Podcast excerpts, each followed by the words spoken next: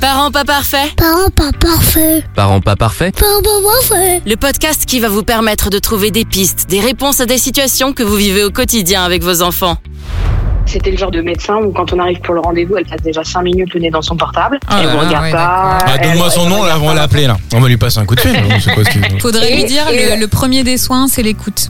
Bah, Elle vous regarde pas, elle regarde pas l'enfant. Je pense que le meilleur moment que j'ai vécu, c'est que je lui dis, bon, ma fille vomit tout le temps. Surtout quand on lui touche la bouche, quand elle lui a mis. Ah, euh, elle lui a gerbé dessus. Elle lui a gerbée dessus une fois, je crois que ça a été mon meilleur moment.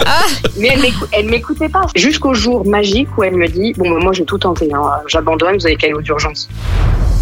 Parents pas parfaits, c'est un podcast qui donne la parole aux hommes et aux femmes, aux papas, aux mamans, qui nous donne un regard complémentaire sur la parentalité, sur leur parentalité, comme ils la vivent au quotidien. Des parents qui parlent à des parents. Devenir parent est une aventure en soi, mais lorsque l'impensable s'invite, les jeunes parents doivent faire face à une épreuve auquel ils ne sont évidemment pas préparés. Dans cet épisode spécial de notre podcast sur la parentalité Parents pas parfaits, on va plonger ensemble dans le témoignage courageux de parents extraordinaires qui accompagnent leurs enfants touchés par des maladies rares.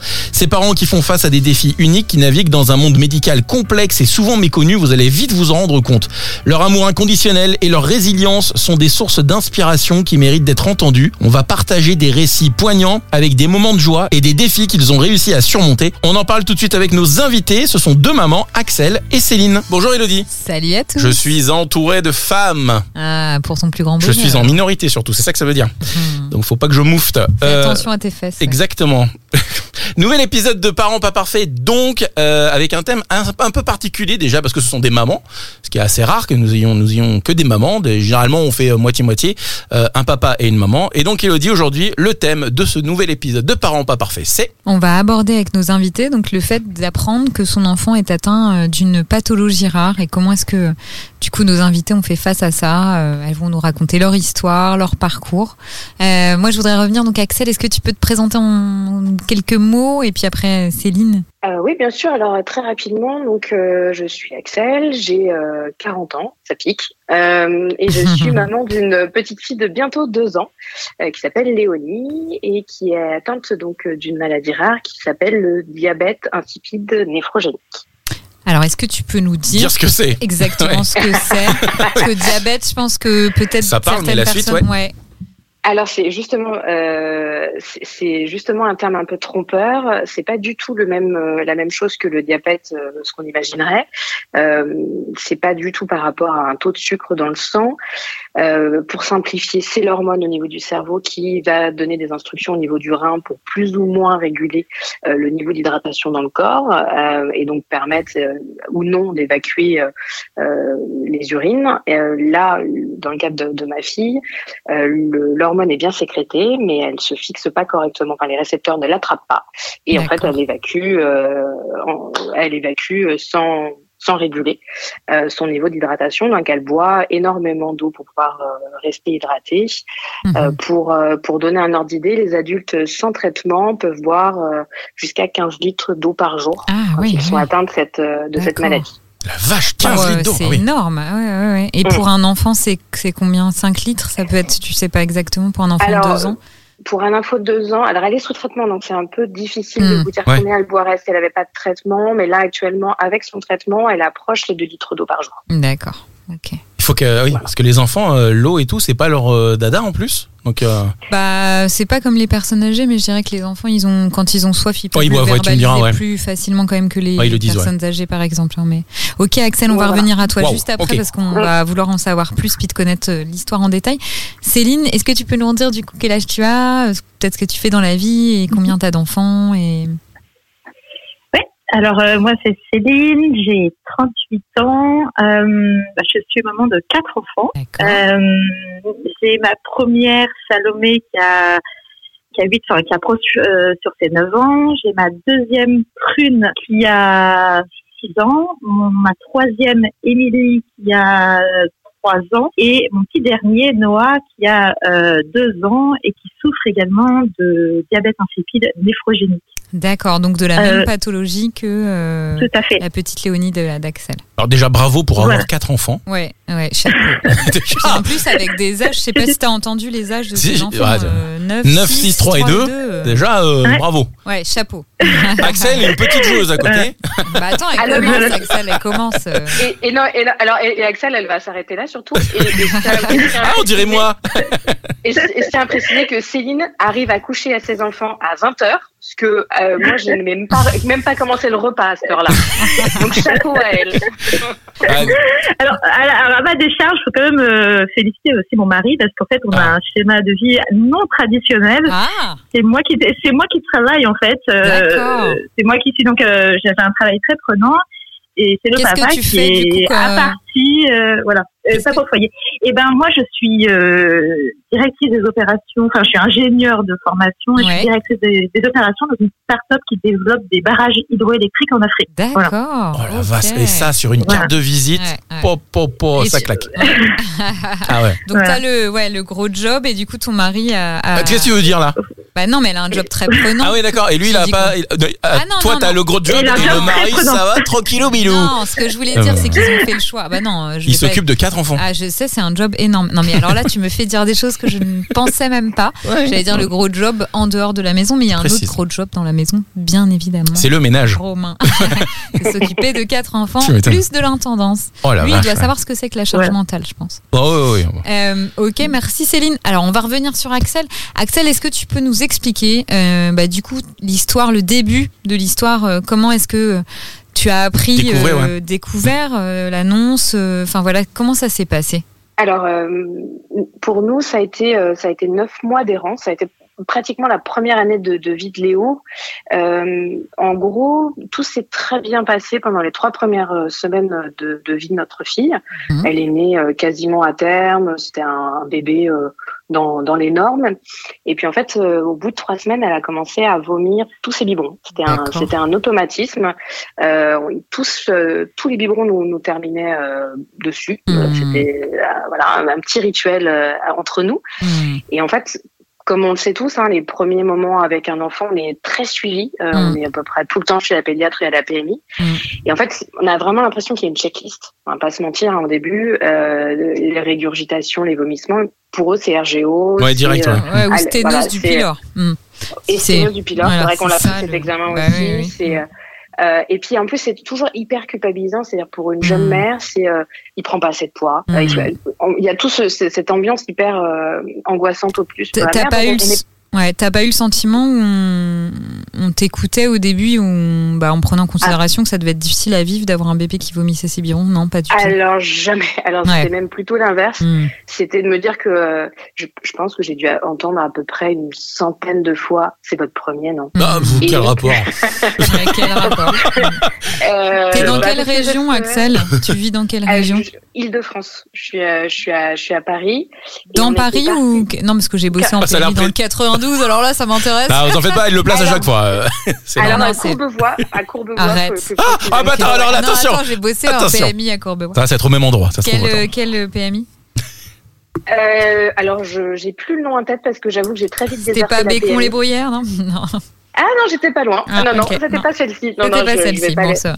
Non non mais moi ça Mais- fait 10 ans que j'y bosse plus mais non mais ça me mais après alors, euh, je La j'allais PMI pas dire pas ça. été les pires. Ouais. hmm. Les PMI n'ont pas été la pire, mais Mm. honnêtement, mais c'était. En fait, on est parti sur la pédiatre de mon, mon premier. Mon compagnon avait eu déjà un premier enfant, et on, et on est parti automatiquement sur cette pédiatre-là. Ça s'était bien passé.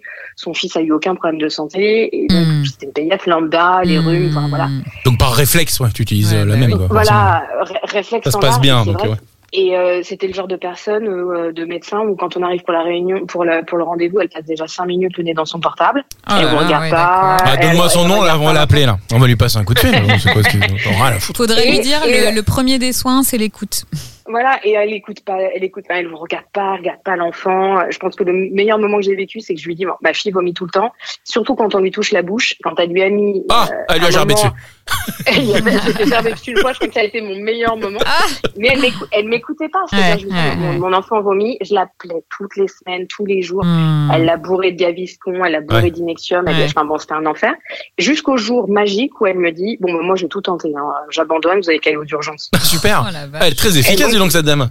Donc toi, t'as ton nourrisson de Oh. trois mois dans les bras, euh, euh, ouais. quasiment aucun kilo. Elle t'envoie aux urgences et tu dis, bah, euh, et t'appelles ton mari qui est au bureau en disant, Mm. on va aux urgences. Hmm. Bah ouais. Et t'es- et t'es t'es désemparé. Bah. Et on a, et en fait, là aux urgences, bah, l'enfer continue. C'est-à-dire qu'en fait, là, on n'a pas compris. Ils nous ont mis en consulte, en consulte psy. Oh la vache. C'était Tu dans vois, la quoi, les- tu vois comme quoi les soignants, Ouais. le travail qu'ils ont à faire sur l'écoute des parents, l'importance, parce que eux, ils avaient euh, cette expertise entre guillemets de trois mois de vomissements à chaque biberon, euh, leur récit, et, et- et on les place en ouais. Ouais, parce qu'aux urgences, quand ils vous ont vu arriver, ils se sont peut-être dit euh, c'est le premier rendez-vous. euh. Parce que est-ce que est-ce qu'elle avait appelé les urgences pour euh, les prévenir que vous Elle alliez arriver? fait, alors, Ouais. ouais. ouais, elle avait fait une lettre d'adressage et dans sa tête, pour elle, elle s'était mis en tête que c'était une allergie à la protéine de lait, que Ah. notre fille était hautement allergique et, D'accord. et, et elle nous a adressé dans cette logique. Et donc, Mhm. on est arrivé avec une, une médecin qu'elle connaissait et on- ils sont restés dans cette logique. Ils lui ont fait un examen horrible euh, où l'enfant est, est, est attaché sur une table et ils lui font voir un, boire un produit pour voir là Hmm. où ça passe dans le corps s'il n'y a pas. les- Mhm. Bon, bah, T'as dit atta- enfer. attaché C'est ça le mot Attaché, ouais, ouais, attaché, ouais, ouais. Et euh, donc c'était horrible. En plus, il y a une dame qui a essayé d'être gentille, la pauvre, un corps médical qui a été, une infirmière qui a voulu être gentille. Mais, vous savez, moi, j'ai j'ai vécu ça avec mon enfant. euh, moi, ça, ça s'arrête au bout d'un moment. Je dis ah bon, combien de temps? Deux ans? Je dis mais je- vous avez essayé d'être gentil, hein, mais il faut pas faire ça en fait. Hmm. Ah ouais, tais-toi, tais-toi. euh. Taisez-vous parfois en fait, juste. Et, euh, et en fait, on est resté cinq jours avec une consulte psy. Il venait à cinq euh, dans. Mais alors, comment s'est passé des protéines de lait de vache à la consulte psy? C'est ça que je Alors, comprends pas. pour, pour eux, en fait, à un moment, je donnais le biberon à ma fille, au- debout, debout dans le, dans la, dans le, dans la chambre, près Ouais. d'un évier. D'accord. Hein Et le médecin arrive et me dit, mais vous faites quoi là Hein Je dis, bah, je donne le biberon à ma fille. Mais qu'est-ce que vous faites debout près de l'évier J'ai dit, bah, alors, parce qu'en fait, je vous explique, elle vomit tous ses biberons. Et au bout d'un moment, ça fait mal au dos constamment par terre à nettoyer, donc on a développé une technique. Ouais, à côté de l'évier comme ça, hop. Ah ouais, il y a Voilà. un-. Et elle, elle me regarde comme une folle et elle me dit, mais en fait, c'est vous. Vous induisez un comportement chez votre fille. Oh là là. Oh la Et tu te dis, mais.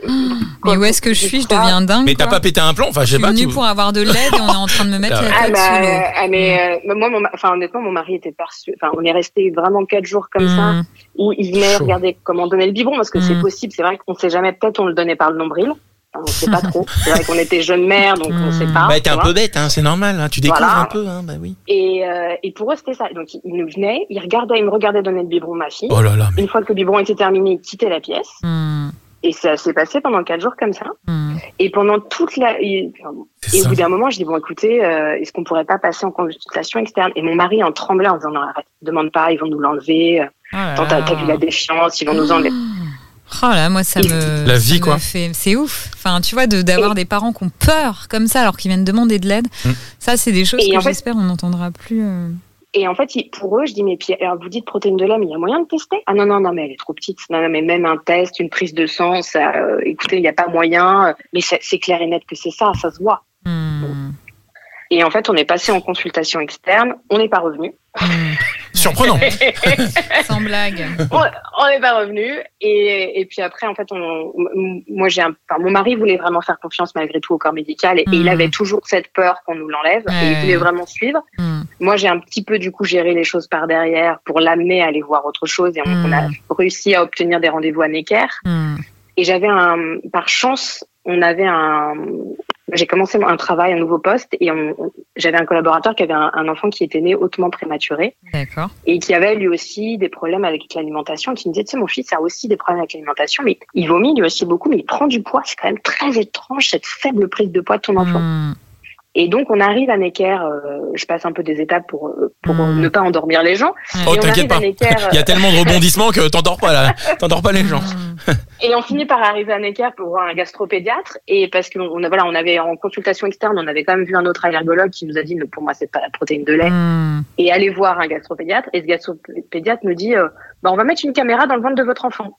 bon, alors attendez. Non mais Ma on va l'ouvrir en deux et on va euh, regarder ce qu'il y a dedans. voilà. Mais c'est c'est zinzin quoi. Je veux, je veux bien, je veux bien, mais alors attendez, soyons sérieux. Est-ce qu'il y a moyen que vous lui fassiez une prise de sang? Et, Hmm. et moi, je pensais pas forcément à un truc grave. Pendant toute Hmm. cette période, j'ai pas pensé à un Ouais, truc grave. Je pensais à, à peut-être un problème d'absorption Ouais, de la pro- ouais, de- bien des sûr. calories et tout. Hmm. Et j'ai fait plus un. Et en fait, je l'ai tellement saoulée. Au début, elle voulait pas. Je l'ai tellement saoulée C'est tout au long de la. la- Elle me dit bon, savez quoi, on va la faire. On la Ouais, se faire. elle m'a assez, va- elle m'a va assez faire saoulé, une maman Axel. prise de sang, Voilà. hein, quand même avant de mettre une caméra dans le ventre de votre bébé de 3 mois. Allez, on va la faire, cette Allez. prise de sang, madame. On va la Allez. faire. Voilà. Euh, là, à ce moment-là, ma fille a 9 mois. Bon, allez, si vous voulez, eh, je vous, eh, vous allez me lâcher. Neuf comme mois. ça, je vous fais la prise Non, de. mais tu te rends compte Oh là là. Et, et en fait, ils la font. Et là, ils, a- ils découvrent qu'elle est hautement déshydratée. Mais comme elle a euh, une otite, ils se disent bon, pourquoi pas. Ils refont le test en lui donnant un soluté de, réhydratation qui est Hmm. hautement salé. Ouais. Et c'est à ce moment-là, en fait, dans les indicateurs, qu'ils se disent oh tiens, c'est bizarre. Elle est encore plus déshydratée. Et c'est là que ça leur a mis la puce à l'oreille. Et c'est à ce moment-là qu'ils ont commencé à détecter la maladie. Mais Hmm. parce qu'en fait, on leur a fait une clé de bras Hmm. qu'on a demandé cette analyse de sang et, et Mm. qu'on est enfin tombé dessus. Ouais. Mais, mais sur ce parcours, on Mais a c'est dingue qu'aux urgences, il n'y ait pas une prise de sang qui soit faite. Non. euh, à un moment donné, avec une prise de poids si Ouais. faible, euh, et ces signes-là. Ja- quoi, hein. Jamais. Et non, même la fait, pédiatre, la pédiatre, elle aurait dû prescrire une prise de sang au bout d'un moment. Non, en fait, pendant tout le, tout le parcours, et, et même là, quand ils ont fini par trouver, moi, ce qu'on a trouvé très violent, Hmm. c'est qu'en fait, ils, ont menacé bah, l'annonce, parce qu'en fait, quand ils nous ont annoncé que la maladie de Léo, Hmm. on s'est rendu compte qu'en fait, tout ce qu'il lui fallait, c'était de l'eau. Hmm. On avait traversé une canicule en Bretagne à 44 Mmh. degrés, où en fait, tout ce que notre fille avait besoin, c'était de l'eau. Ouais, donc ça Et doit être fait- horriblement euh, Culpabilisant. culpabilisant, quoi. Ouais. Et, et, et, en, et en plus, ce qui était horrible, c'est que euh, tous les rendez-vous médicaux, on n'avait qu'une peur. Il- il- à chaque fois, ils menaçaient d'en- d'hospitaliser Léo, ils, Mm. ils menaçaient de, lui donner, de lui- de la mettre sous sonde. Et Hmm. nous, on refusait. Enfin, moi, la sonde, je, je absolument, je refusais. Hmm. je- Alors la sonde euh, par la bouche ou euh, Ouais, la sonde par la bouche pour la nourrir. hmm. De, de ces trois mois jusqu'à ce qu'on trouve, je refusais. Je, j'ai toujours refusé. J'ai dit, si vous trouvez ce qu'elle a et qu'il faut lui faire, je le Hmm. ferai. Mais tant que vous n'avez pas trouvé, je refuse parce Mm. que ben, j'avais trop peur des, des conséquences la concernant. Hmm. Et j'ai refusé aucun autre traitement. Ils l'ont bourré de Gaviscon, d'Inexium, mais ça, je voulais pas. Mm. Ça, c'était. T'avais peur de quoi comme conséquence? Qu'est-ce que ça t'évoquait du coup cette sonde? Bah, en fait, déjà, jusqu'à ses- jusqu'à pratiquement un an, elle a refusé la diversification. Tout aliment, Hmm. tout, Solide. toute purée, ouais, elle, elle le vomissait. Hmm. Les repas ont été une guerre jusqu'à ses 11 mois. Hmm. Et je me suis dit, si en plus on lui introduit une sonde, on va perdre la On guerre va de la l'alimentation. euh. Ouais. Et, et ça, je- ça c'était ma plus grande peur. Ah, ça peut Et se puis moi, comprendre. je, je voilà. et puis alors déjà, moi, la, l'avoir hospitalisée, je, je, je Oui, m'en suis permise euh, pendant longtemps et, et ça, ça, j'aurais, j'aurais pas pu. Axel, on va faire une pause teasing Oui, pardon. et on va passer à Mais juste, Céline. juste pour faire une parenthèse avant de passer à Ouais. Céline, en fait, Axel et Céline, hein, et... toi, hein, bien ouais, sûr. ouais, bien sûr. Mais euh, tu vois, Elodie, ce genre de, de témoignage là, ça me rappelle d'autres invités qu'on a eu Mm. où Ah bah oui, on part de ah euh, j'ai entendu dire c'est une amie, c'est ma sœur, ma cousine, ma tante qui m'a parlé de ça. Du coup, ça m'a éventuellement mis la Mm. puce à l'oreille. Du coup, c'est moi qui ai avancé cette pseudo idée Mm. à tel ou tel spécialiste, euh, médecin, mais- pédiatre et tout. Et après, c'est là qu'il commence à creuser. Mais parce qu'en fait, il faut partir du principe que ce sont les parents les experts. Pourquoi Mm, mm. Parce que euh, M'engueule enfin, pas, hein. En tout cas, les, M'engueule pas, m'engueule les pas. experts de la médecine, ce sont les médecins. Enfin voilà, ils- dans leur champ de compétences, ils ont leur expertise. Mais les experts de l'enfant, c'est ceux qui sont au quotidien avec eux. Donc ils ont des éléments déterminants pour le diagnostic. Et ce- si tu ne les écoutes pas, tu passes à côté de la moitié du diagnostic. Oui, mais ce que je veux dire, c'est les que- soignants n'auront pas compris ça. Quand t'arrives toi en tant que parent et que t'es un peu euh, désarmé et que euh, tu sais pas trop ce qu'a ton enfant et que t'es un peu en panique et tout ça, bah tu fais confiance à la personne que t'as Bien en, que en face, au spécialiste Mais qui normalement doit t'apporter une de solution. changer de posture. Ah non, non, bah, je suis d'accord, hein. Mm. Les soignants, il faut qu'ils soient dans la co-construction avec les parents. Les parents, c'est bon. des acteurs de soins à part entière. Et en plus, ça crée souvent des erreurs médicales. Alors, je dis pas qu'il faut tout le temps. euh, Enfin, voilà, il y a des choses où des fois les Mm. soignants, euh, ils ont aussi leur expérience de soignants. Mais ne pas écouter les parents, c'est passer à côté de la moitié des infos importantes. Ah bah dis donc Axel, quelle aventure Ouais. Impressionnant. Alors, attends, on va voir si Céline est sur le même level. Attention, c'est un peu la compète. Alors, Céline, raconte-nous tout, toi, le, le- du coup, le début de l'histoire. Évidemment, c'est Euh, une blague, hein, c'est c'est- pas une compétition. Hein. Va, toi Non, c'est pas une compétition. On, on aurait Non, même euh, préféré non. être disqualifié dès le début. Tu m'étonnes, ouais. Bien sûr. Euh, alors, moi, j'ai- moi, j'ai- alors, euh, paradoxalement, j'ai euh, la pose du diagnostic chez mon fils euh, s'est mieux passée. Alors, euh, quand j'ai découvert donc, euh, la maladie, nous, on était en Kenya. Donc, on a, moi, je, en fait, mon travail, on a été expatriés au Kenya. Ok. Et mon petit dernier, donc euh, Noah, est né au Kenya. D'accord. Et là, t'es plus Voilà. au Kenya, là?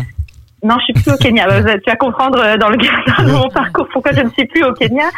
Voilà, euh, Noah, euh, bon, naissance. euh, alors, j'ai eu une grossesse un peu avec inquiétude parce que j'ai, bon, c'était mon quatrième enfant, Ouais. mais c'était une, grossesse un peu, euh, je dirais, euh, un peu plus pathologique parce que j'ai eu un hydramnios. Donc, c'est trop d'eau dans le, dans, dans, dans- voilà, dans le ventre. Hmm. Et les médecins, déjà, bon, voilà, ils ont, un petit peu inquiet, donc j'ai eu une grossesse un peu suivie sur la fin. Les personnes expliquaient les raisons, enfin, on a, on voyait pas la, la cause de Ouais. hydramnios. Bon, voilà, bon, c'était Ouais, ouais. passé comme ça. J'ai, quand même accouché à avec le terre. recul, c'est ton corps qui, qui comblait ou l'hydramios ou pas? Ah la je pense que je pense que c'est lié à la pathologie de Noah. Ouais, ouais. Je ouais. pense, ouais. Mm, mm. Tout à fait. Et euh, bon voilà, bon, on a eu, euh, en plus la- l'accouchement s'est mal passé parce que vu qu'il y avait trop d'eau, euh, Noah s'est retourné au moment de l'accouchement et il s'est enroulé dans son cordon. Ce qui fait qu'on a dû avoir une, une césarienne d'urgence au Kenya où c'était un petit peu le stress. Je vais pas vous. Heureusement que c'était mon quatrième, j'ai Ouais, pas eu de voilà. Euh, et puis, euh, je dirais, euh, les six premiers mois de Noah, nous, on n'a rien marqué et. Noah, elle est très bien.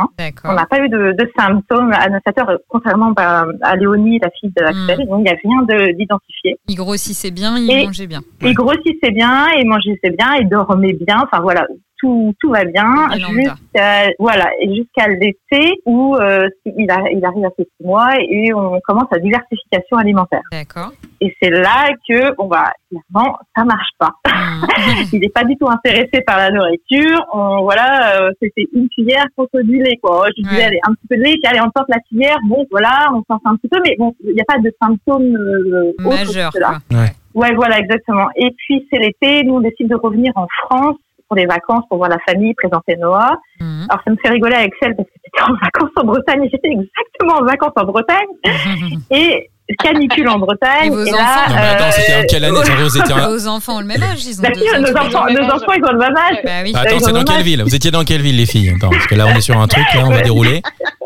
Parce que on était voisins dans le du même. Airbnb, incroyable C'était dans le golfe du Morbihan et on- il faisait très très chaud. Non, mais c'est- on était pas Euh, loin. ouais. Bon, ok. Ah, c'est trop marrant. Deux, deux enfants avec un diabète insipide au même endroit. Il se passe un truc là-haut, c'est un truc horrible. Il se passe un truc en Bretagne Voilà. Et donc, euh, en fait, pendant ces vacances, il fait très chaud. On note que Noah est tout le temps, euh, il a tout le temps chaud, il a la tête rouge. Mm. Euh, et progressivement, de jour en jour, on sent que son état se détériore avec des vomissements la nuit. D'accord. Voilà, au début, Ouais. c'est un peu de temps en temps et de plus en plus et de plus en plus.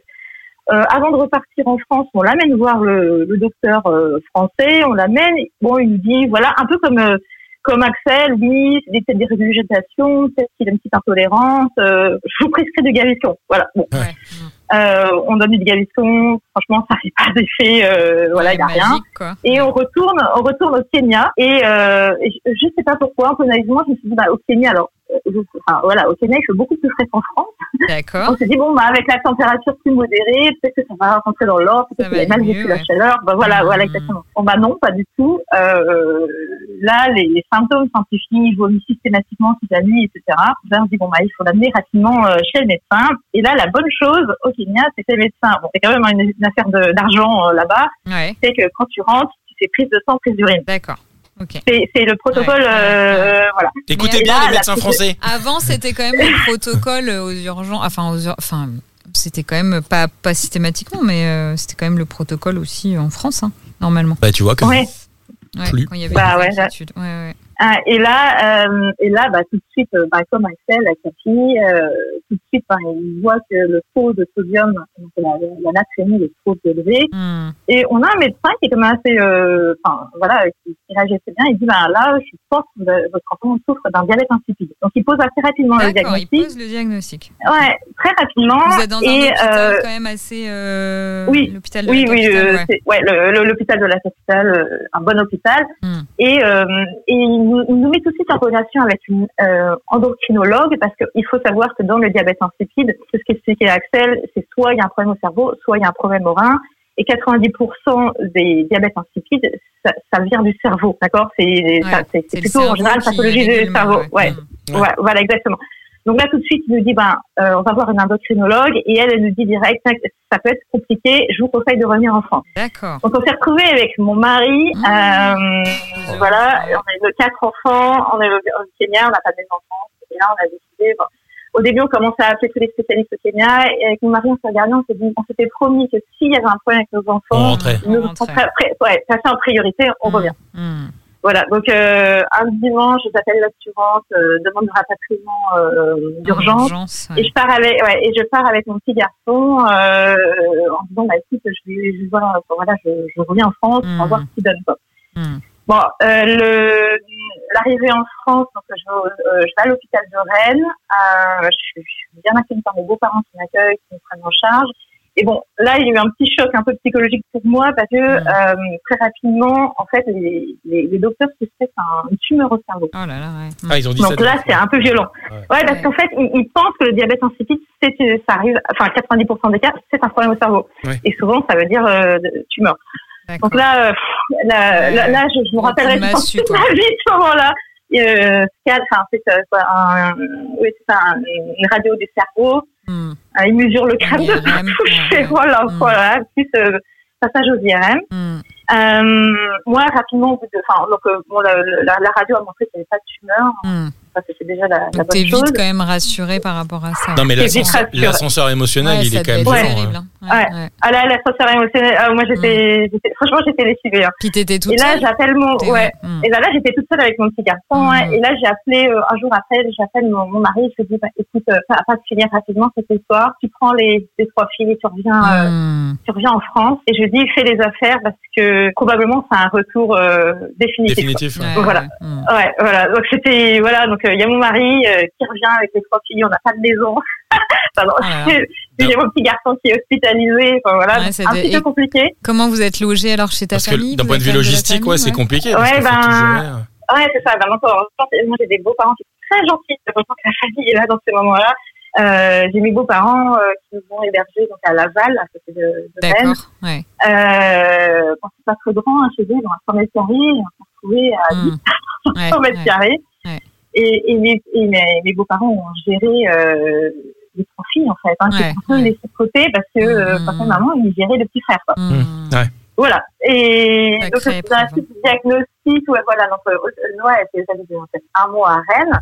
Le temps qu'ils posent le diagnostic. Et alors là, on a eu un peu des médecins. euh, au, au moins, ce qui était bien, c'est qu'on arrivait avec un, un, un, un diagnostic, un pré-diagnostic euh, Ouais, une- qui en une disant bonne que c'est un grosse diabète piste, insipide. Mm. Ouais, voilà, une bonne grosse piste. Donc, eux, ils sont vraiment partis sur le diabète insipide euh, cérébral Mm. et notamment du fait que, et, et même c'est c'est- c'est la spécialiste euh, de, de, la maladie qui est venue nous voir, elle a dit c'est sûr, elle, elle est venue me voir en plus, D'accord, elle a dit c'est sûr, c'est pas un diabète insipide néphrogénique. d'accord. Euh, je, lui, je lui ai dit, bon ok, elle m'a dit parce que euh, il a aucun des symptômes de diabète insipide néphrogénique. Voilà. Donc ils ont ils ont ils ont fouillé euh, là-dessus. Alors j'ai encore un souvenir d'un interne qui vient me questionner euh, et qui, m'interroge en me disant mais pourquoi vous vous êtes pas rendu compte plus tôt que votre fils allait mal? Je suis mais, mais parce que parce qu'il avait rien. Il n'y avait pas de C'est- signe, non parce quoi. que les ouais ouais voilà il me dit parce que quand on a un diabète insipide on le voit à la naissance. Je suis oui mais il n'y avait pas de symptômes en fait. Moi je peux pas vous dire autre. Donc il m'a et en fait il me faisait super angoissée. Je Ouais, puis moi, je et- je vais voir ma, mes beaux-parents, mes amis. Je lui dis, mais vous avez vu que ouais. Noah était malade? Enfin, je moi, je me dis, c'est pas possible, j'ai pas vu mon garçon qui était malade, quoi. Oh, la culpabilisation, c'est gratuit Ouais. ça, on peut besoin de dire ça. Tu l'as mis ou pas Tu l'as giflé à un moment donné C'est ou de, la, pas? c'est de la maladresse. Ouais, c'est de la maladresse, Ah. je pense, hein, mais de la Ah, maladresse qui coûte cher. Ah ouais. Mm. Derrière, t'as. Qui coûte cher, et puis, ouais, c'est, c'est, c'est très difficile, hein. C'est, des- vous en parlez encore aujourd'hui, donc ça, ça traumatise en fait. hein. Ouais, ça- c'est des petites paroles qui sont anodines, tu mais enfin, pour eux, ouais. ça leur semble anodine, mais ça, Mais ça l'est ça- pas ça- pour les patients. Ouais. Ouais, ouais, ouais. Non, tout à fait. Et donc, au final, euh, bon, ils font des essais, des tests, tout ça, et au bout d'un moment, ils ont écarté, en fait, chez, chez Noah, le, le diabète insipide euh, cérébral, euh, parce qu'en fait, il, il répondait pas au, au traitement d'hormones, en fait. Hein. Tu peux faire des hormones Ouais. pour remplacer l'hormone produite par le cerveau, et il D'accord. répondait pas au- à l'hormone. Et donc, eh ben, à défaut, ils se sont repliés sur, euh, sur le rein. Qui représente 10%, Voilà. c'est ça? C'était 90 pour le Ouais, cérébral, 10%. 10% pour le. Ouais, voilà. Donc, euh, euh, je sais pas, il y a à peu près 300 cas de, de personnes qui ont. euh, Il y a 300 cas de diabète insipide néphrogénique, je pense, près Mhm. identifiés Et en Axel, France. Axel, du coup, c'est cérébral ou c'est néphrogénique C'est néphrogénique aussi. C'est euh, dingue. C'est Ouais, avez- c'est effectivement ce que dit euh, Céline, c'est ça, c'est 300 cas à peu près. Alors, c'est 300 cas euh, connus. Ouais. C'est vrai que, Ouais. Ouais. comme on l'évoque, euh, pour le connaître, c'est un peu la guerre. Donc si ça se trouve, il y a. Il y en a plus. Ce que disait ouais. me- Ouais. Voilà, ce que, ce que me disait Manéfro, c'est qu'il y en a, ils attendent. euh, Il y a des, des personnes qui arrivent dans son cabinet, les enfants ont trois ans. Hmm. Euh, et, euh, et ce qu'il faut savoir, c'est que c'est à peu près 80% des petits garçons. D'accord. D'accord. Et, euh, et donc très peu de filles. Donc deux options, soit ma fille va gagner au loto, soit elle a vraiment pas de bol. Ouais. Bon, on, va, on va prier pour le gagner au Je loto. prie pour l'euro million à Ah, 300. On hein. va, on va, prier, on va Ah, voilà. prier pour l'euro million. Mais c'est Ouais, et, et, et en plus, et en plus, Et en dans, dans cette maladie, dans cette maladie, euh, il y a encore des sous-pathologies. Euh, parce que ça- en clair, euh, dans, dans l'hormone, un, un rein, ça fonctionne un peu clé serrure, disons les choses. Soit la clé, euh, donc le- l'hormone, euh, le message passe pas, la serrure, elle est dysfonctionnelle. Donc euh, Mm. dans le diabète insipide néphrogénique, souvent c'est la serrure qui est dysfonctionnelle. Et alors chez Noah, c'est encore autre chose. La serrure, elle marche, et c'est après le, le chemin qui ramène l'eau jusqu'au sang. D'accord. Et alors là, c'est c'est encore euh, c'est encore une sous sous sous sous sous pathologie. Hmm. Euh, et, et en fait, on explique pourquoi en fait il n'avait pas eu de symptômes visibles Ouais. les six premiers mois. D'accord. Voilà. Et bon, enfin maintenant je le, je le comprends Oui, un peu maintenant. posteriori, mais Oh, voilà. Mais, Quel, mais euh, en fait c'est ouais c'était quasi improbable, ah, Ouais. improbable. Et du coup, maintenant, il y a un traitement qui est apporté euh, à Noah et euh, ça va mieux? Ou alors euh, ça boit toujours Alors, euh, alors moi, euh, moi, mon mon cheval de bataille a été le traitement, Ah ouais. pour être très clair. alors j'ai- ouais, Euh, alors, c'est la moi- warrior du traitement. Alors moi, ça a été le cheval de bataille. Alors moi, je suis de, je suis, je, je, je suis de formation ingénieur. Donc moi, quand j'ai découvert la pathologie de mon, mon fils, j'ai eu besoin de comprendre Ouais, la maladie. Donc j'ai, Mm. je me suis mise à, à lire toutes les thèses euh, médicales sur le sujet. J'avais besoin de comprendre. Et, euh, et assez rapidement, j'ai découvert qu'en fait, il y avait un, un groupe de patients aux États-Unis Ok. parce qu'il y a un cluster de personnes qui ont cette maladie aux. États-Unis. Voilà. Ils ont retrouvé une cause ou hmm, Ils pensent que ça a été un groupe d'éco, un groupe d'écossais qui se serait, vu que c'est une maladie génétique, qui serait donné en fait la maladie en fait, de génération en général. Ça Ah, serait, ouais, voilà. Donc il y a un petit cluster de, aux États-Unis de personnes qui ont cette maladie, et donc il y a eu un, un peu plus de recherches sur le sujet, et Mhm. notamment il y a un, euh, il y, a, il y a un site internet qui euh, permet d'orienter les, les- malades sur cette maladie, et c'est un site internet qui est alimenté par des médecins qui font de la recherche sur la maladie. Voilà. D'accord. ok. C'est pas non plus que euh, un site internet, euh, voilà, bidon. Et là, en cherchant, en cherchant, en fouillant, on découvre qu'il y a un espèce de, de Canadien, un chercheur canadien qui est référence dans le milieu Mhm. et euh, carrément qui, est- qui donne ses recommandations médicales et qui sont complètement contraires aux recommandations françaises. Oh là là. Bon, Mmh. ok. Voilà. Et alors là, c'est là où moi, le, le, le, chemin a commencé à se corser vers moi, de, de mon côté. Parce, que, du coup, toi, pas tu lis d'accord. tout ça et tu dis, bah oui, Ouais. mais moi, j'ai vu telle thèse euh, au Canada sur ce chercheur spécialiste. Euh, il étudie le cluster, il a plein de cas et lui, il contre-indique euh, tel et tel Ça traitement. va être compliqué de dire ça aux Ouais. médecins français. Ouais, oui, ça peut être compliqué. Ah bah alors là, je vous dis, c'est suicidaire. C'est suicidaire. Ah ouais, je me suis ouais. fait prendre, je me suis fait insulter Ah ouais par des, des, des pontes. Ah, voilà, j'ai Ah eu oui, un bah oui, docteur bah, il supporte pas qu'on. En fait, Ah, voilà, ouais. ouais. qui supporte pas. C'est l'ego, hein, pas c'est pas en le cause. fait de Ah, soigner, c'est juste l'ego. hein. c'est l'ego. Mais moi, je me suis retrouvée. Donc, en fait, je leur ai dit, euh, bon, grosso modo, j'étais pas tout à fait d'accord sur le traitement. Et ai dit, en fait, il y a deux traitements. Et aux États-Unis, il y a un traitement qui est, qui a, a priori, enfin, voilà, moins d'effets euh, Secondaire. secondaires. En fait, le traitement de, euh, de, de Noah, c'est c'est la prise de diurétiques. Alors, ne cherche pas à comprendre. Moi non plus, je peux comprendre. Ouais. C'est que les, les diurétiques ont un effet antidiurétique chez les enfants atteints de la pathologie de Noah et de Léonie. D'accord, ok. Voilà. Et sinon, en, en alternative, et ça c'est la recommandation aujourd'hui en France, c'est euh, des anti-inflammatoires. D'accord. Ouais, avec tout le, Voilà. le- le- les répercussions Et des tout. effets inflammatoires. Euh. Voilà, exactement. Et donc moi, je, moi, je vais voir un médecin. Vraiment naïvement, je dis ben voilà, aux États-Unis, c'est marqué clairement privilégier les diurétiques et si Mm. ça marche pas, passez aux anti-inflammatoires. Ouais. Ouais, voilà, en disant de base vous essayez ça et puis après vous, vous, vous montez la dose quoi. Hmm. Et là, je vais voir le médecin, je lui dis mais vous, vous faites que les anti-inflammatoires, je comprends pas pourquoi vous passez pas par les diurétiques. Hmm. Et c'est quoi le rationnel de l'approche? Ouais. Alors là, ils ont pas bien, bien, ils ont pas bien apprécié, je pense, le fait que j'ai là-dessus. répondre, bah, en effet, on va se pencher, sur- on va se pencher sur le sujet. Lui dire nous, ou alors ils se sont dit c'est nous qui avons les diplômes et pas vous, madame. Ils ont peut-être pensé ça. aussi. Exactement. Je pense que c'est ça. Voilà, exactement, exactement. Alors après, la, la docteure, elle m'a, elle m'a, elle m'a dit qu'elle avait pas, euh, elle avait pas confiance en moi, que je, que je faisais n'importe quoi. Et après, elle a utilisé des, des leviers de peur pour me forcer à accepter son, son, son, son traitement en fait. Ça, ça, C'est-à-dire j'ai- les j'ai j'ai leviers pas trouvé ça. peur, si vous faites Bah, pas ce que je vous dis, je vais, c'est-à-dire, mettre, euh, euh, je vais prendre votre enfant, c'est ça?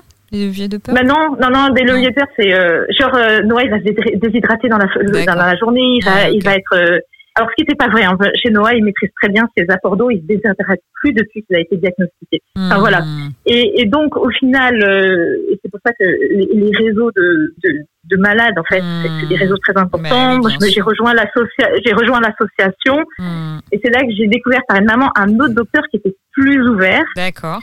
Et, et, et aujourd'hui, donc oui, euh, mon fils, bon, il est suivi à deux heures. Donc bon, par contre, on s'amuse à faire les trajets. mais Bon, écoute, Ouais, c'est pas bon. si grave que ça. Il est où Et on a eu un à Caen. D'accord. Ah, ok, je dans le, nord, ouais. Je vois.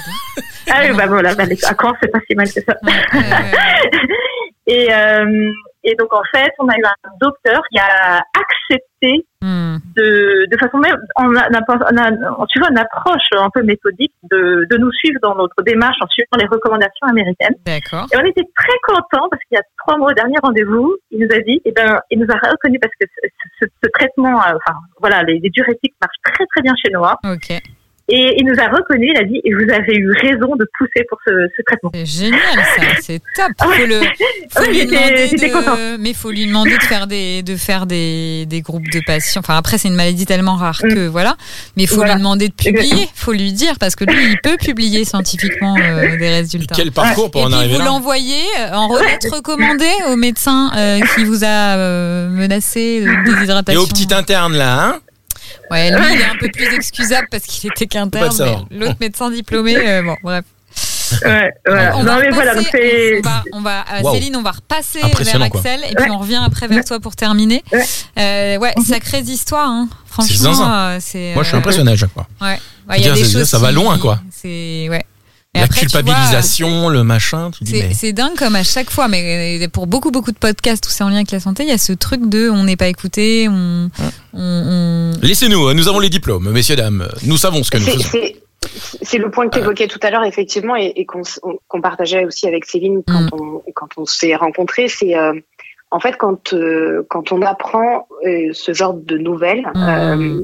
euh, c'est déjà un choc en fait. Mm. C'est- C'est t'as- tu, tu te prends une montagne sur la tête Ouais, oui. et, et puis, sur- puis surtout en fait t'as as ce qu'on t'as- t'as tout l'à côté en fait. Mm. Déjà tu sais pas ce que l'avenir te réserve et Mm. puis euh, là on parle de maladies qui, qui qui te demandent quand même une gestion au quotidien. Oui. euh, en tout cas dans les premiers temps. Enfin, on- si on rentre un peu dans quelques détails, c'est que bah t'as aucune touche, couche qui tienne. Euh. T'as, euh, t'as les, enfin, on sait, tr- je me souviens que quand j'ai j'ai découvert Céline, euh, on avait la même problématique, c'est que bah t'as les réveils la nuit parce que les enfants ont soif.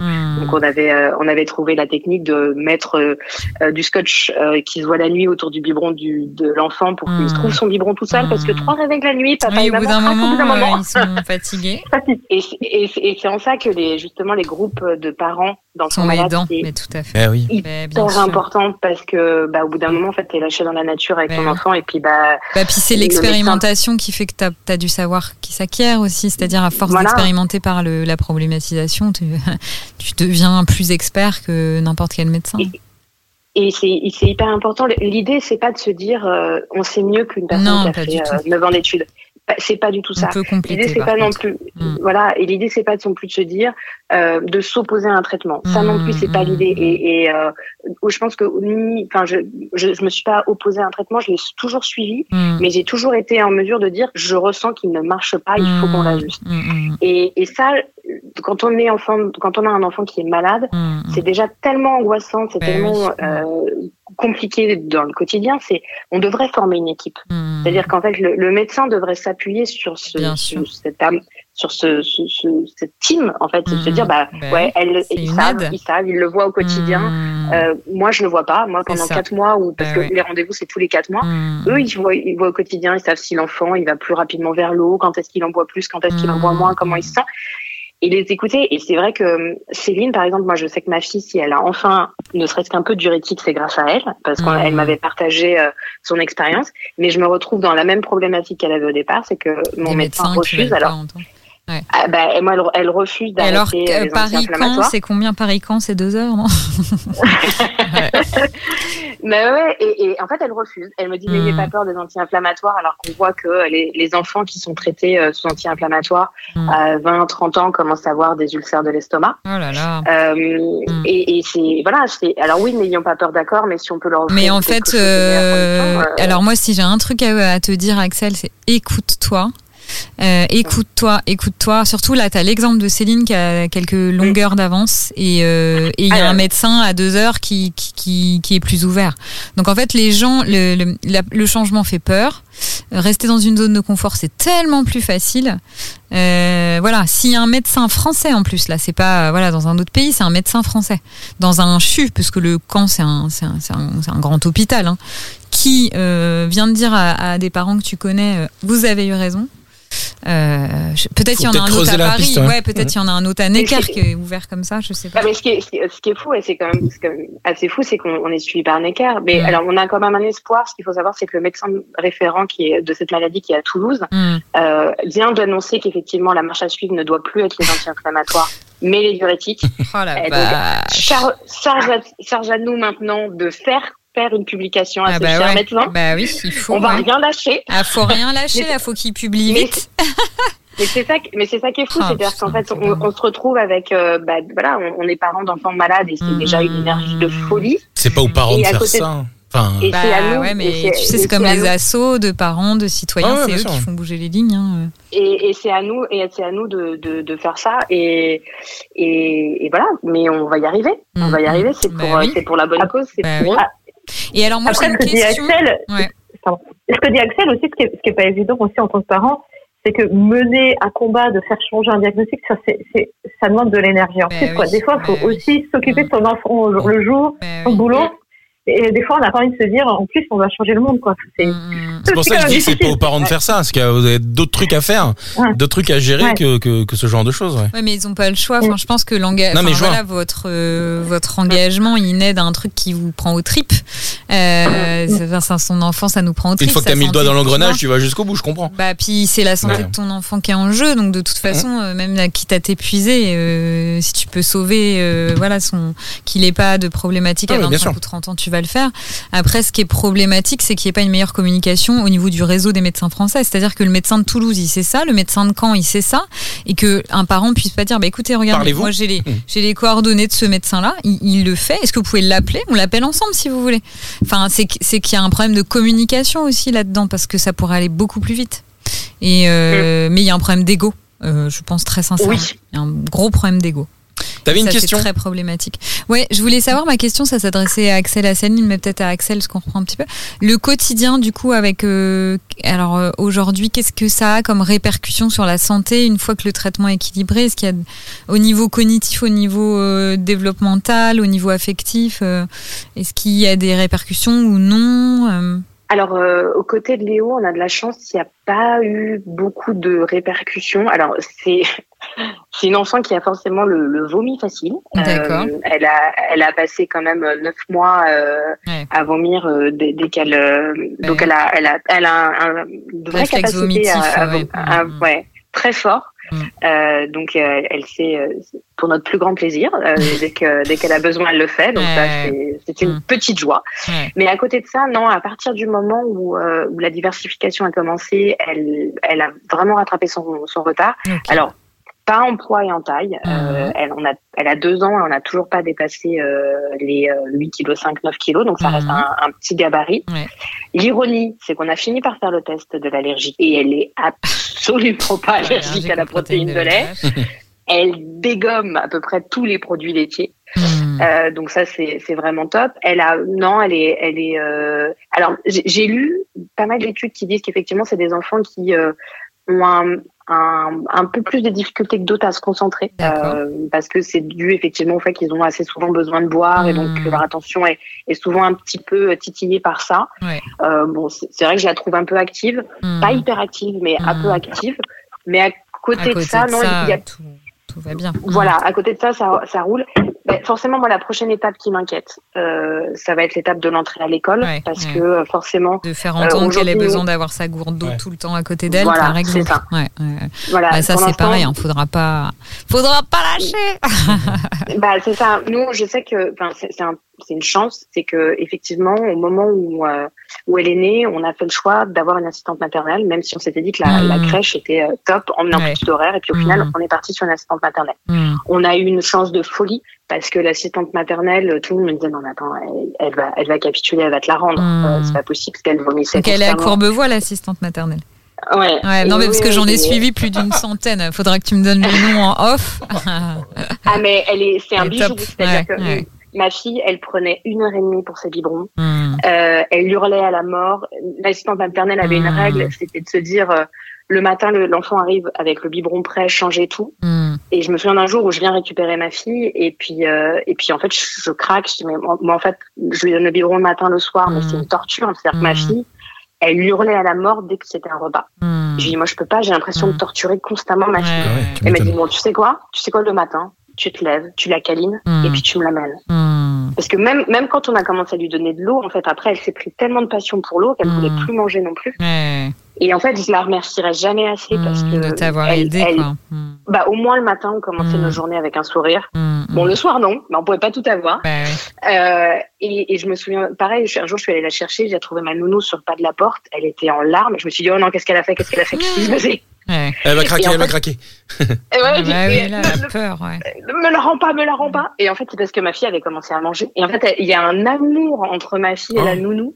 C'est un, c'est un, c'est un truc. Elles, elles ont Ah vécu elles ont toutes créé les une deux cette relation. année-là. Ah ouais. Bon, ça m'a, ça m'a, ça m'a coûté cher en tapis de sol qui se nettoie facilement, j'avoue. Je l'ai soudoyé. Ouais. Mhm. Mais, euh, mais, mais j'avoue, mais par contre, c'est vrai que l'étape en rentrée en maternelle me fait peur parce Hmm. que il y aura effectivement la, la propreté qui va prendre un petit peu plus de temps. Hmm. Euh, il y aura s'assurer qu'elle boive constamment de l'eau, qu'elle, qu'elle ait toujours sa gourde d'eau. Hmm. Alors, la propreté. La propreté hyper cool. Hein. Bon, moi j'ai mes enfants pas de pathologie, mais n'empêche que mon fils il a été propre qu'à trois ans et demi jour et nuit, donc il vaut mieux attendre longtemps et que euh, elle soit vraiment prête. Tu vois, Euh, Oui. deux ans c'est extrêmement tôt et elle est née quel mois? Elle est de quel mois? Février, là, Ok, ça arrive. là. donc elle aura trois ans et demi quand elle va rentrer à l'école. Donc euh, Oui. en un an et demi, c'est fou comme euh, la Ça change, hein. maturité euh, cérébrale, enfin comme tout mature. Et mine de rien, elle, elle apprendra à très bien se Puis connaître. même la propreté, mon fils est à 3 ans et demi, il a Ouais, fait un gros caca ah oui, l'autre jour en Romain nous a classe. Non, puis, alors, ils ont été acheter des chaises. Alors, raconte, vous avez été acheter des Ah oui, chaises oui, il a oui, 4 on, ans. oui, on, Ouais. on va acheter des chaises. Bon, c'était samedi, alors on parle de ma vie privée. Et voilà, dans le, dans magasin, je dis Noé, euh, Noé, c'est le prénom de mon fils, quand il a envie de faire caca, il marche d'une drôle de façon. Je sais pas pourquoi. Tu sais, il serre les fesses et euh, il fait des tout petits pas. Donc c'est marrant. Et du coup, euh, je le vois faire ça. Et je dis Noé, t'as pas envie de faire caca? Il fait non, non. À un moment donné, je le prends à bras parce qu'il voulait plus marcher. Je dis, ah, ça sent une drôle d'odeur, Noé. T'es sûr que t'as pas fait caca? Bon, évidemment, il avait posé une grosse pêche, évidemment. Et voilà. Et l'autre jour à l'école aussi, euh, je vais le Ah chercher, oui, tu sais. Et puis la, la, C'est un processus long. elle me dit, elle me dit, bah, Noé, il a fait caca dans son slip et il l'a. eh, Mais alors, là, le tact, elle l'a dit devant tout le monde, tous les copains et tout. Elle dit ça comme ça. ouais, après, Ah, c'est un peu ce qu'on est en train de faire avec le podcast. Alors, on coupera ça parce que sinon. Bah non, non, bon non. Bah, sinon, il écoute un jour le podcast. Bah, il euh, écoutera ça dans 20 ans et puis il verra que c'était une grosse galère à chaque fois. Mais voilà, ouais, donc euh, du coup, elle dit ça. Elle dit ça devant tous ses copains et tout, tu vois. Et je dis, mais t'as pas senti que t'avais envie de faire caca? Fait, bah non, j'ai pas senti. Je dis, bah Noé, quand on a envie de faire caca, et quand on fait caca, on le sent quand même. Non, j'ai rien senti du tout. ouais, Donc autant te bon dire que même à processus. 3 ans et demi, 4 ans, ils font encore, euh, ils font encore euh, dans leur slip. Hein. Oui, non. Donc, bon, c'est pas très Oui, non, mais Non, je comprends sûr, que tu mais des appréhensions par Mais rapport évidemment. à la, évidemment par rapport à la pathologie. Mais pour boire, après, c'est pareil. Boire, euh, moi, je sais dans l'école avec Noé, ils ont toujours leur gourde. Ils se baladent tous Bah, avec ça leur dépend gourde. ouais. des écoles. Ils ont un verre d'eau. Généralement, ils peuvent boire une fois ou Ah, deux. nous, mais alors que nous, c'est gourde. Ah oui, à disposition. Ouais, ils amènent leur propre gourde, ouais, et ils la remplissent Ça, autant de c'est fois qu'ils veulent. ça. Ah ouais, bah ça c'est cool. Ouais, faut regarder avec Ça, l'école c'est vraiment top. Et Céline, du coup, toi, pour ton petit garçon, euh, euh, Alors moi, je dirais que le diagnostic a été facile, mais nous, par contre, la suite est compliquée euh, avec Noah. C'est Mm. compliqué. Euh, nous, en fait, Noah, il a, il a pas pris de poids. Euh, il s'est retrouvé euh, quand il a eu euh, un an en état de dénutrition sévère. d'accord, d'accord. Euh, voilà. Alors, euh, nous, on a, on, a, on, a, on a décidé par contre nous de poser la sonde alimentaire, Ouais. euh, qu'on considérait comme une béquille pour euh, Aujourd'hui, donc euh, voilà, donc ça c'est c'est c'est ça. À, à parallèle de ça, nous, genre, on pense que Noah, il a développé un, un trouble alimentaire en fait. Hmm. Parce que finalement, on, on était rentré dans une boucle, bah, il mangeait plus, après on a, on a, on a mis la nourriture comme une espèce d'enjeu où on cherchait à pousser les choses, etc Ouais, ouais. je pense que ça s'est pas très bien passé. Euh, et il a développé donc un trouble alimentaire. Depuis, euh, ouais, voilà, c'est-à-dire que il, avait des nausées, il voulait plus manger. C'était devenu fr- franchement très très pénible à la maison. Ouais. Et euh, depuis l'année dernière, en fait, euh, euh, depuis septembre en fait de l'année dernière, bon voilà, il y a eu un moment une crise énorme. En fait, on avait retiré la sonde, il y a eu une crise énorme chez Noah, il a refusé de s'alimenter. Enfin bref, voilà Hmm. il a reposé la sonde et pareil, ben, nous avec mon mari, on s'est remis complètement en cause. On a dit, ben, Mm. c'est pas forcément notre enfant à manger, c'est pas possible. On se dit, ben, il faut, euh, voilà, la, la, la, la sonde alimentaire, Hmm. pour moi, c'est sa béquille et, et il faut qu'il il- il mange tout seul, Mm. par plaisir. Enfin, voilà. Hmm.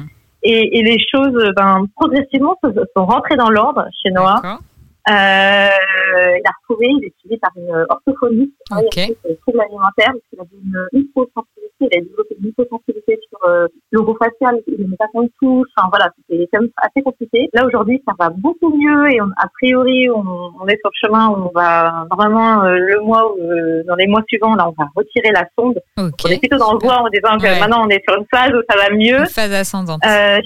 Voilà, mais ça a été comme très compliqué parce que Mhm. le fait qu'il mange pas a, a eu des impacts sur son développement. D'accord. Chez Noah, il n'y avait pas assez d'énergie. Hmm. Euh, D'ailleurs, on a, on a vu hein, la, la différence. En fait, jusqu'à ces 18 mois, Noah, il, n'arrivait pas, il D'accord. n'avait pas de jus, en fait. Il avait Hmm. pas de jus. Ouais, l'énergie. Et en, quand il s'est, ouais, voilà. Et quand il s'est mis à manger, euh, en un mois, il s'est, il a tout fait. Il a changé. Enfin, euh, comme Ouais. si, ouais, voilà, il y avait de l'énergie, métamorphosé, bah oui, il s'économise. Ouais, voilà, donc, ouais, voilà, donc là, on travaille un peu avec, euh, avec lui, ben, pour un peu rattraper ce, ce retard un peu moteur. Hmm. Sur aussi même, euh, en fait, il trouve que Noah, il a pas assez développé la partie euh, euh, bah, parole, c'est pareil, Mm. c'est un peu compliqué parce que quand tu as des problèmes sur la nourriture, tu développes pas tout ça bouge, ta sphère, tout ça. Hmm. Donc là, on travaille avec l'orthophonie. Donc voilà, mais les choses rentrent progressivement dans l'ordre. dans ouais. Et tant mieux, ouais. Ouais, Mais ouais. logiquement, ça a été épuisant. Bah oui, j'imagine. Euh, et le soutien, c'est vrai, du boulot bah, nous a beaucoup aidé parce que ça permettait d'avoir une tierce personne qui peut-être un peu moins d'enjeux affectifs. Hmm. Euh, Mm, et, ouais. et notamment le, le fait de l'alimenter, ça a été pour nous euh, aussi une façon de, de dire, ben voilà, ce sera un autre enjeu avec une autre personne, etc. Donc ça nous a ça nous a beaucoup aidé et, même en parlant de ça, je dirais que l'année dernière, ça n'avait pas, voilà, pas assez de jus, ils étaient tout le temps malades et en fait, quand les, les enfants ont un diabète insipide, les médecins ils disent que dès qu'il a de la fièvre, on passe direct à l'hôpital parce que risque de déshydratation. Donc l'année Mhm. dernière, on passait tant à l'hôpital Ouais, dès qu'il avait une angine. Enfin voilà, ouais. c'était l'en- l'enfer Hmm, total.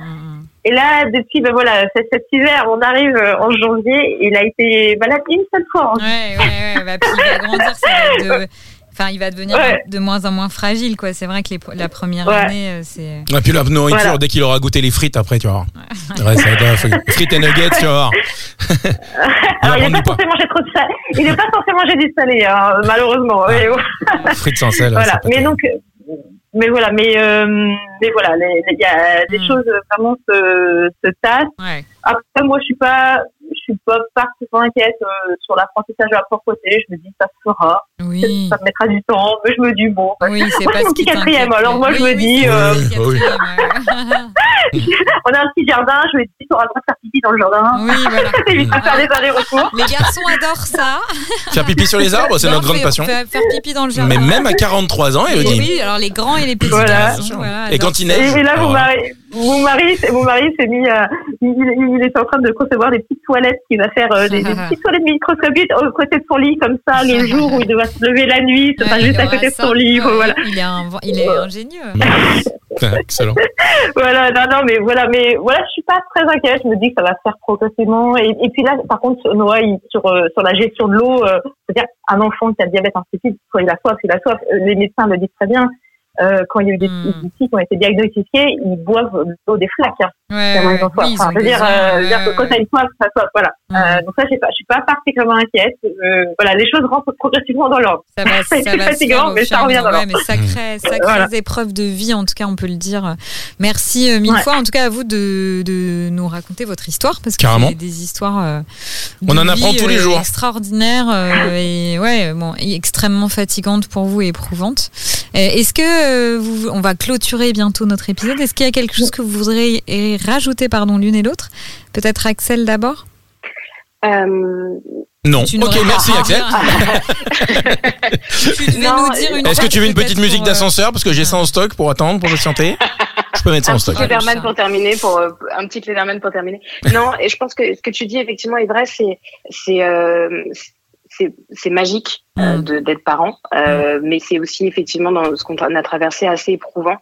Euh, on on s'en sort, euh, heureusement. Euh, on- maintenant, je pense qu'on va rentrer un peu dans la, la phase de pilotage automatique, mm, heureusement. mm, Mais euh, mais ce qu'on espère, ce qu'on espère vraiment, et c'est un peu le message qu'on voulait euh, transmettre par Mm. par tout ça passer, c'est que déjà d'un, euh, il faut faire vraiment confiance à notre intuition. C'est Mm. autant autant ce qu'a vécu Céline qu'on a vécu, c'est qu'on sentait quelque chose. mm, Alors à des mm. moments différents, mais euh, on sentait qu'il y avait qu'il y avait quelque chose qu'il fallait qu'on n'allait fasse pas, et ouais. Mm.